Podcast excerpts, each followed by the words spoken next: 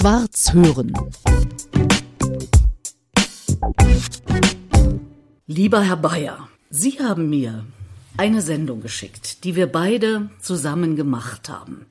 Zwischentöne, eine Fernsehsendung des Mitteldeutschen Rundfunks 1995. Da sitzen wir beide am Kamin in der Möwe in Berlin. Und ich frage Sie am Schluss mit der Bemerkung, wir werden jetzt mal kurz pathetisch, was ist Ihr größtes Glück? Und da antworten Sie strahlend, wissen Sie noch? Ja, dass ich noch lebe. Ja, dass ich noch lebe. Das war 1995. Da waren Sie ja geradezu noch ein jungscher Spund. Das ist sozusagen jetzt fast 30 Jahre her. Ja. Gab es da Ambitionen, dass Sie auf einmal nicht mehr leben würden? Was heißt Ambitionen? Gab es da irgendwelche Anzeichen? Nein, nein, nein. Das Verkraften der Wende war für mich ziemlich schwierig und private Sachen auch und ich weiß nicht genau, wieso ich darauf gekommen bin. Wahrscheinlich auch, weil es da einer der kürzestmöglichen Sätze war. Und wahrscheinlich der Aufnahmeleiter schon das Zeichen machte, Kopf ab, wenn jetzt zu viel noch geredet wird. Nee, nee, nee, nee. Äh, ich weiß noch, dass mein Bruder mich gelobt hat, weil er bestimmte Sachen, wo es dann auch um die DDR ging, wo Leute sich halt in den Widerstand hinein, sie hatten mich davor doch gefragt, dass ich nicht dabei war bei, bei den Kämpfen um 89. Bei den Demonstrationen? War, ich war Rand, Randfigur. Ich bin zwar auf diesen Versammlungen in der Volksbühne und auch im Deutschen, wo Gysi dann die Demonstrationen mit vorbereitet hat. Ja. Aber ich war in keiner Weise aktiv. Was haben Sie da geantwortet? Das weiß ich gar nicht mehr. No, es war ein Gemisch aus Feigheit. Ich hatte wiederholt Angebote da, mich reinzubegeben, aber das wollte ich nicht weil es klar war, ich muss dann was gegen die DDR machen. Das habe ich Jahre davor schon, schon, schon Biermann mal und Habemann gefragt. Es gab mal so eine kurze Verbindung mit Wolf Biermann, weil ich mal eine Westreise abgelehnt habe als Schauspielschüler, weil sie eine Kommilitonin, eine Pfarrerstochter nicht mitgenommen haben. Bin für verrückt erklärt worden. Also war das erste Gastspiel des Deutschen Theaters mit unterwegs.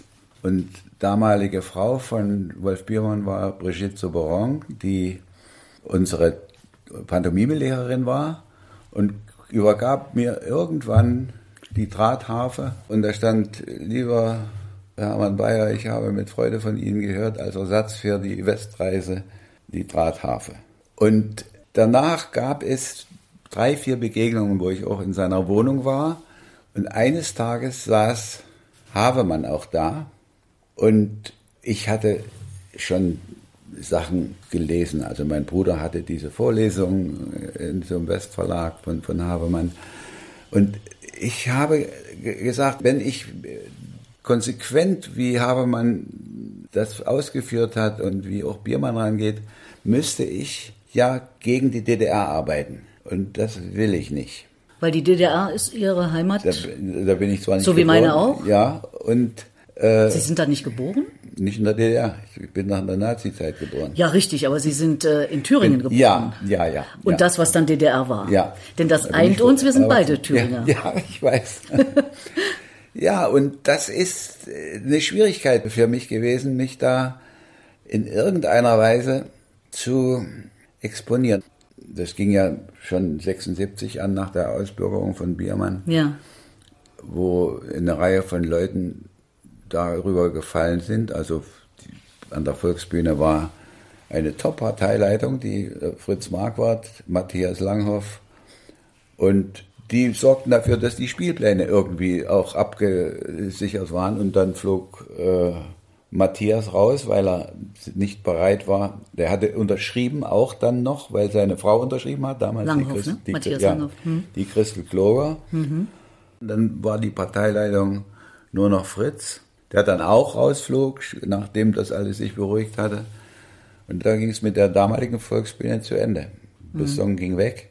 Und ich habe gedacht, dass ich dann diese Theaterarbeit nicht mehr habe, wenn ich mich jetzt hier da rauskatapultiere. Und da war ich angewiesen drauf, auf die Truppe. Auf die Truppe von, von Regisseuren und auf die Truppe von, von Kollegen, wenn wir uns auch gefetzt haben und bekämpft haben.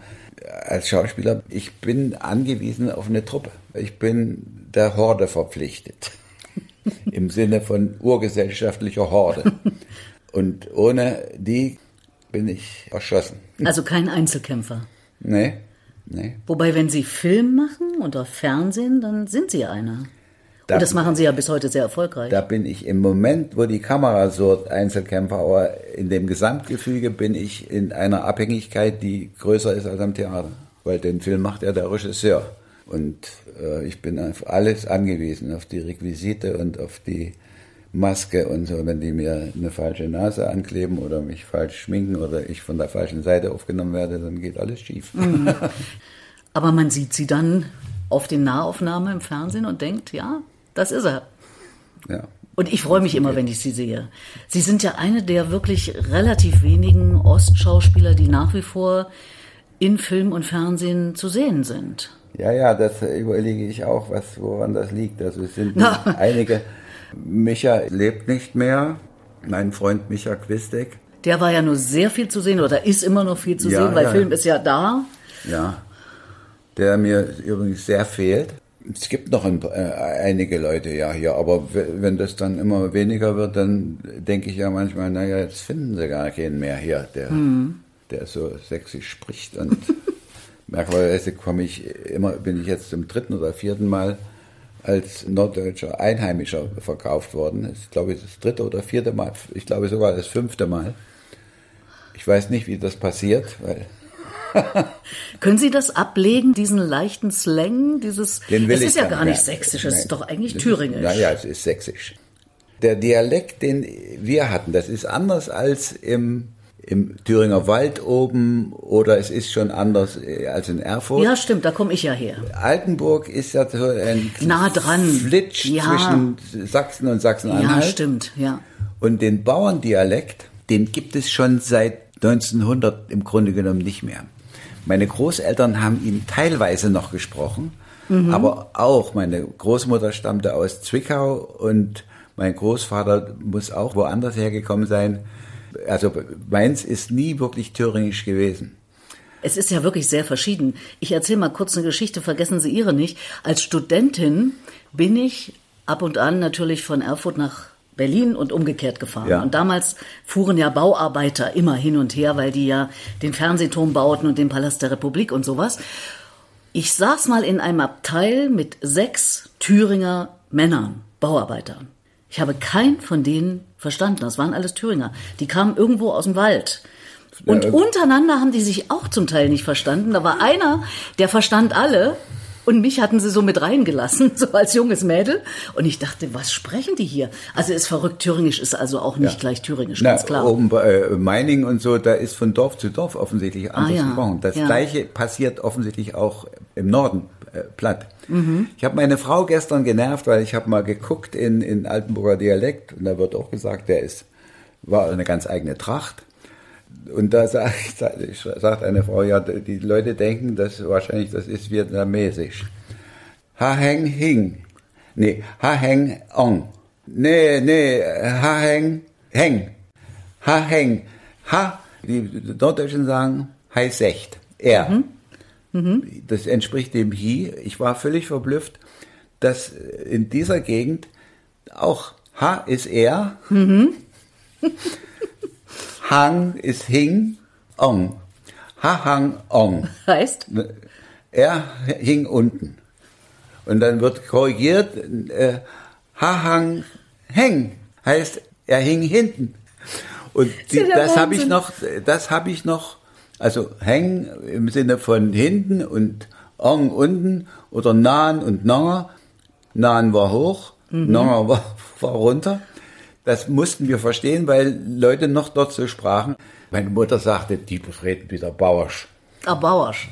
Das ist eine bäuerliche Sprache gewesen. Und die haben mit dem Aussterben dieser alten Leute, die Jüngeren, die dann irgendwo woanders gearbeitet haben, die haben dann dieses Mischmasch aus Chemnitz, Leipzig, Halle übernommen, was leichter verständlich ist. Ja.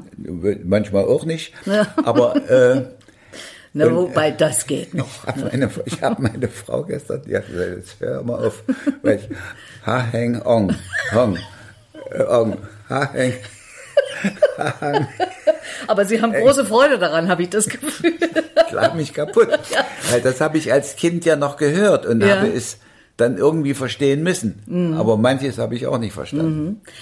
Und dieses, um jetzt mal auf das Sächsische nochmal zu kommen, das ist wirklich so eine Art Markenzeichen, oder? Naja, das kriegt man, die Melodie kriegt man ja nicht raus. Doch, kriegt man. Äh, ja, sie, ich habe das festgestellt, dass sie. Ich habe das gelernt. Ja, da gab es dann aber jemand, äh, der sagte, wenn sie ganz raus ist, die Melodie, dann wird es gefährlich unlebendig. Und ich das hab, muss ich mir durch den Kopf gehen lassen. Nein, nein, nein, nein ich finde ja, ich verstehe sie.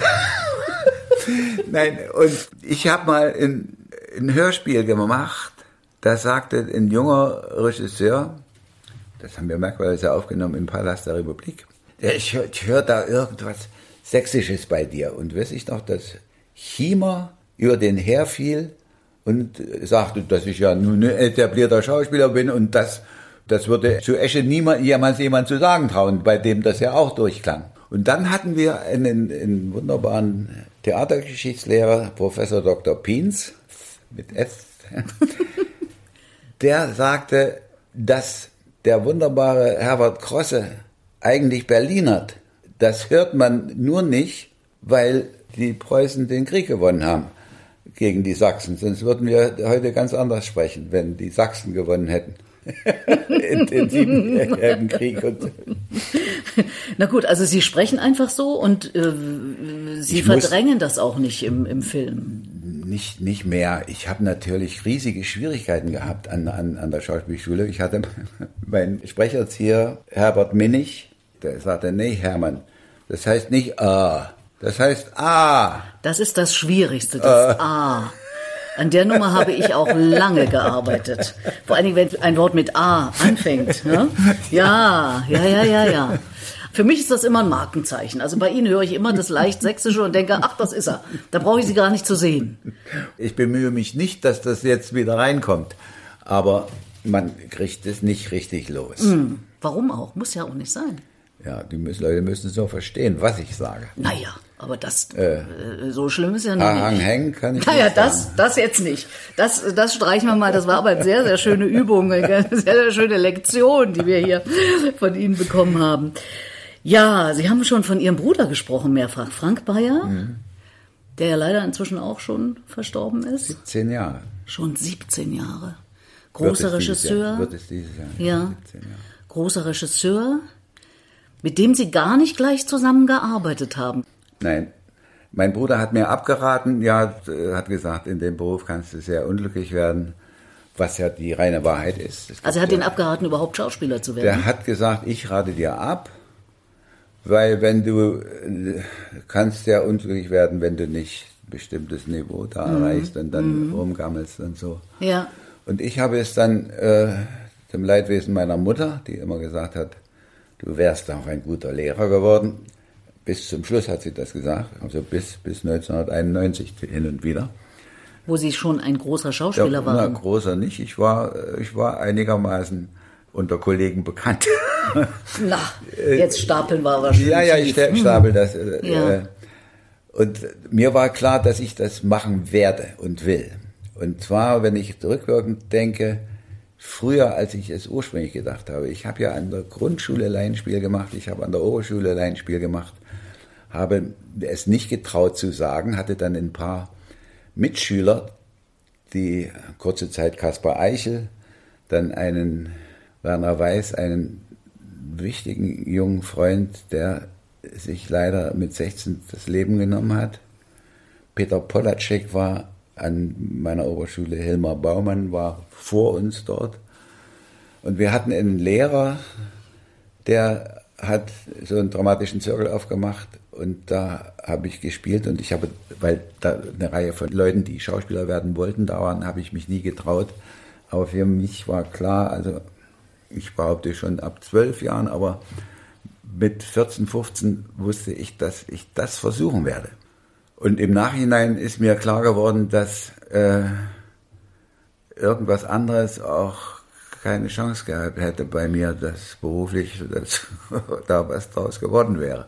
Also der Gedanke, Lehrer zu werden, der war, das, das wäre nicht geworden mit mir.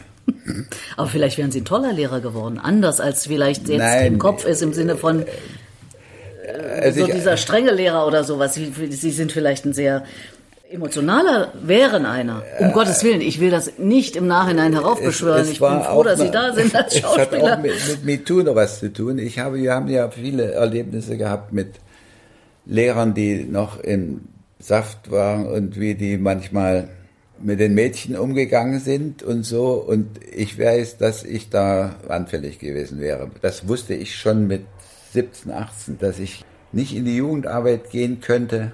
Ich hatte zwar überhaupt keine Erfahrung mit Mädchen und Frauen, also ganz real nichts, aber der Punkt mit 25 womöglich mit 17, 18-Jährigen zu tun zu haben, das wäre gefährlich geworden. Mm. Das meine ich nach wie vor. Also nicht jetzt mehr, aber.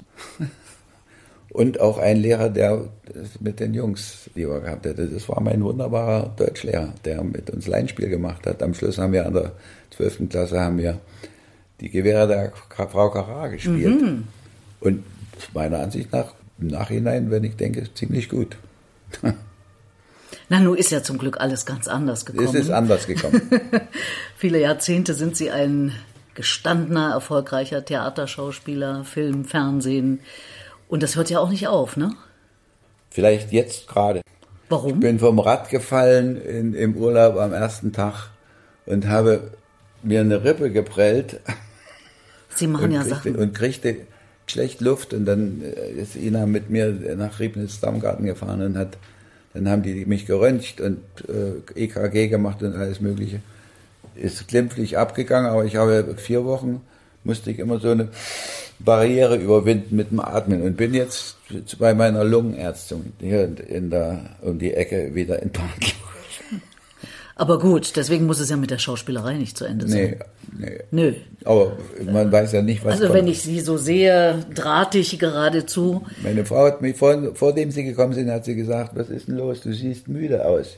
Jetzt äh, bin ich wahrscheinlich nicht. Nein, es ist, ich würde natürlich gerne weitermachen, weil das ist ja wie eine Krankheit, dieser Beruf. Wenn man den so lange macht und dann plötzlich ist eine Pause, dann wunderbar, das hast du Urlaub. Aber ich habe schon in den, in den 70er, 80er Jahren, wenn dann der Urlaub zu lange dauert, dann war, was denn nun? Und dann habe ich selbst nach dem Urlaub Stücke, die ich, wo ich mir entweder schlecht vorkam oder die mir nicht gefallen haben oder wo mir, wo ich sauer war, dass die anderen Kollegen die großen Rollen spielen, dann habe ich nach dem Urlaub festgestellt, dass ich so eingestiegen bin, dass ich wieder Freude daran hatte, in einer Inszenierung, die ich nicht mochte, weil das anfing wie eine Entzugserscheinung ist, wenn man das dann nicht mehr macht, eine mhm. Zeit lang. Ich habe mich gefreut, wir haben uns wieder getroffen bei einer Uraufführung und da haben Sie mich angesprochen. Und da habe ich gedacht, wow, er ist doch der Star. Ich wusste natürlich, dass Sie da sind. Ich hatte Sie sofort entdeckt und habe mir auch vorgenommen, Sie anzusprechen. Ich war total beglückt und habe gedacht, ja, ich freue mich sehr auf dieses Gespräch. Und als ich Ihnen sagte, das geht um Leben und Tod, da waren Sie nicht mal abgeschreckt. Also ja. Leben ist ja eh klar. Aber Tod, ein Thema, jetzt gucken Sie ganz ernst? Na, weil ein das ja jeden Tag, wenn man äh, so uralt geworden ist, plötzlich, ich gehe einkaufen und denke, nimmst du jetzt noch für Ina, die ihre geliebte Cola Zero mit? Kommt man noch hoch? Dann bin ich ein paar Mal auch abgekippt. Äh, schon, hier bin hier mal die Treppe runtergefallen, das ist schon auch schon 30 Jahre her fast. Oder 25 man muss sich nicht damit beschäftigen, aber man, man muss ja irgendwie auf irgendeine Weise gefasst sein. Ich habe mal einen Darmdurchbruch gehabt nach einer Koloskopie. Also die eigentlich nach einer normalen Untersuchung? Ja, die ich regelmäßig gemacht, ja, gemacht ja, habe, alle, ja. so wie die das eingeschätzt mhm, haben, wann ja. das ist.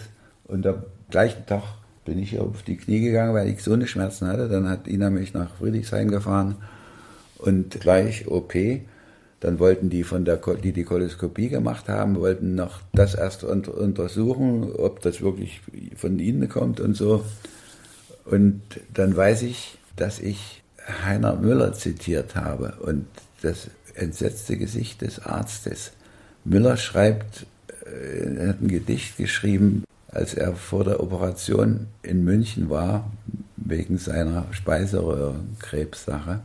Und das Gedicht oder eine Prosa, ich glaube, es ist ein Gedicht, da schreibt er, Grüß Gott, sagte der Anästhesist.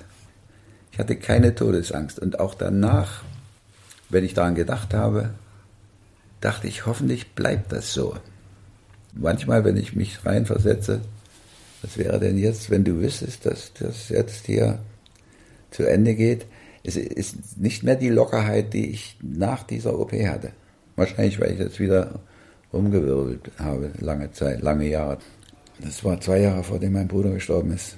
Äh, also, Na, fast 20 dann. Fast 20 Jahre, ja, ja, ja. ja. Naja, ich meine, Sie sind 80, stattliches Alter. Heutzutage wird man aber auch 100. Können also noch gut 20 oder so werden. Meine Mutter ist 86 geworden, allerdings 20 Jahre im Pflegeheim gelegen. Also genetisch bin ich wahrscheinlich auf der Linie meiner Mutter. Was da doch zu erwarten ist, das ist schon komisch, wenn man daran denkt, dass das jeden Tag passieren kann. Ja, naja, ich muss Ihnen sagen, ich bin ja ein paar Jahre jünger und trotzdem beschäftige ich mich seit vielen Jahren mit dem Thema. Vielleicht kann ich das noch lockerer, weil ich noch ein paar Jahre jünger bin. Mhm. Auf der anderen Seite mache ich ja diesen Podcast unter anderem, um laut darüber nachzudenken im Gespräch mit Menschen, wie sehen sie das mit dem möglichen Lebensende oder mit dem ziemlich wahrscheinlichen Lebensende. Frage ist nur, wann es soweit sein wird. Und bereiten Sie sich darauf vor? Tun Sie was? Oder so wie die meisten Menschen sagen, ja, ah, lieber noch nicht. Und bei Ihnen klang das ja jetzt auch so ein bisschen an. Ja, ich, wie will man sich vorbereiten darauf?